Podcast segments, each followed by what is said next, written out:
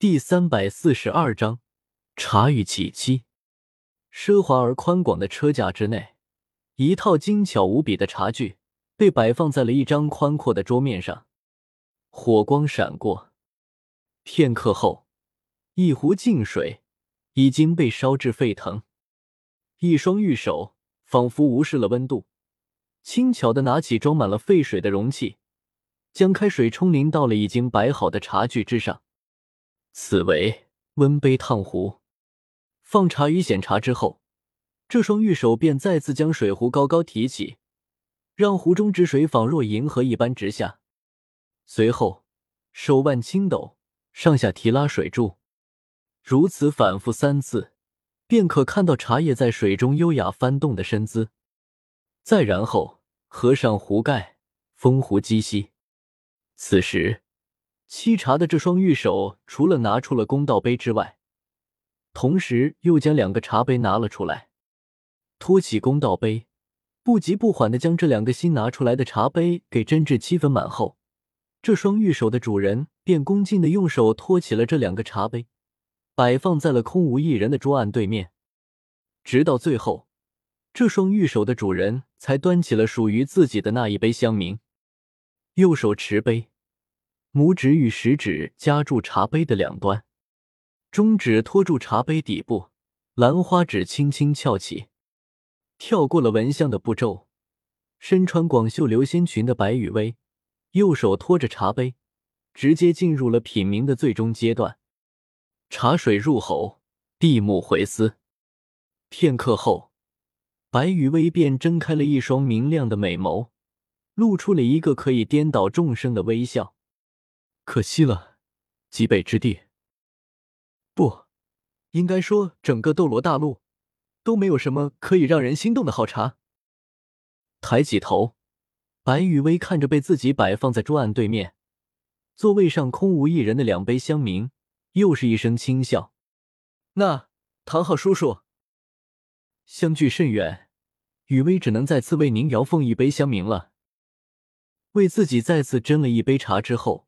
白雨薇才继续开口，只是可惜，雨薇没有找到类似于西湖龙井的茶叶，因此只好用略微普通的茶叶代替了。这一点还望唐昊叔叔莫怪。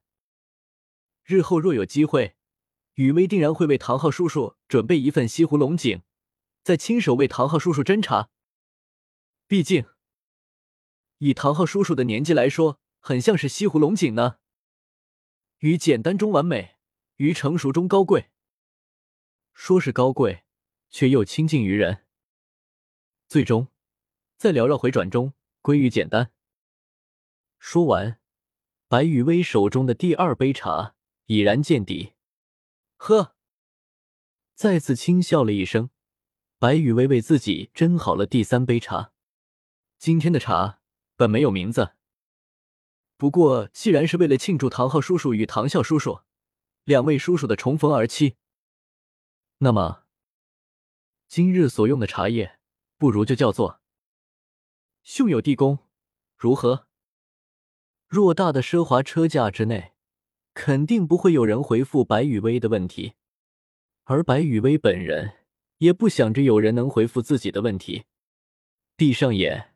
白羽薇继续去品味自己在极北之地发现的这种稀有茶叶去了，同时，已经被白羽薇给搁置在一旁的棋盘上，代表着亡灵帝国右路大军的黑色棋子前面，则是多出了七颗白色的棋子。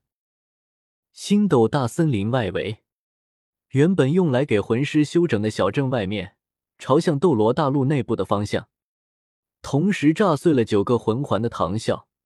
在体内汹涌而出的死亡之力的衬托之下，整个人变得如同将士魔神一般的恐怖。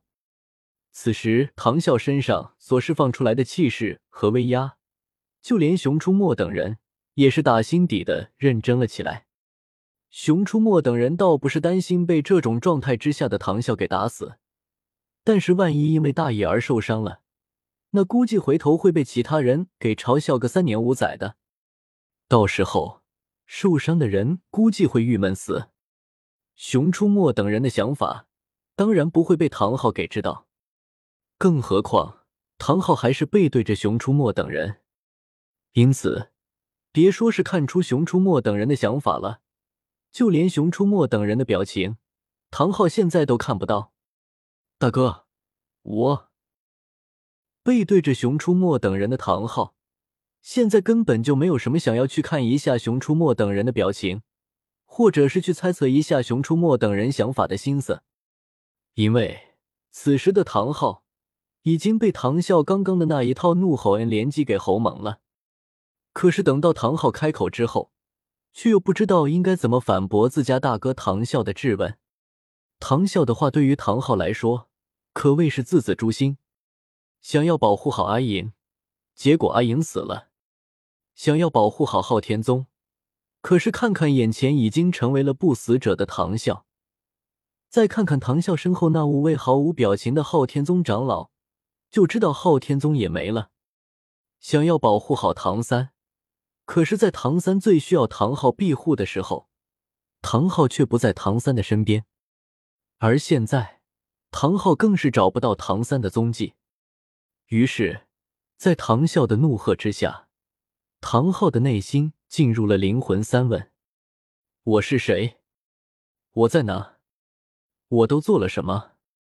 然而，还不等唐昊心中的灵魂三问得出一个什么结果，炸掉了自己九个魂环的唐啸，便已经挥舞着手中开启了武魂真身的昊天锤，再次朝着唐昊砸了过来。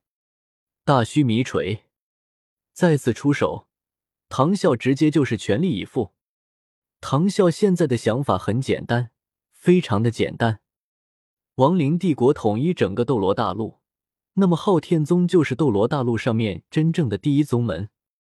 而且，亡灵帝国的皇帝陛下，几千万不死者的王，又是阿银的儿子，自己的亲侄子。这样一来。自己凭什么不去为亡灵帝国统一整个斗罗大陆的行为卖命？对于灵魂被扭曲之后，又陷入了更深层次执念的唐啸来说，凡是挡在亡灵帝国统一整个斗罗大陆前面的人，都是自己要一锤子撂倒的敌人，无论是谁。因此，别说现在挡在唐啸面前的是唐昊了。就算现在挡在唐啸面前的是唐啸心中最为崇拜的曾祖唐晨，唐啸也依旧会毫不犹豫的抡起自己的昊天锤，炸碎九个魂环之后，一往无前的发动自己的攻击。面对着使用昊天宗的秘法，同时炸碎了九个魂环，在炸环的巨大增幅之下，施展出了大须弥锤的唐啸，唐昊根本就来不及思考什么。只能瞬间炸碎自己的魂环，然后施展出同样的大须弥锤，迎上来自于唐啸的攻击。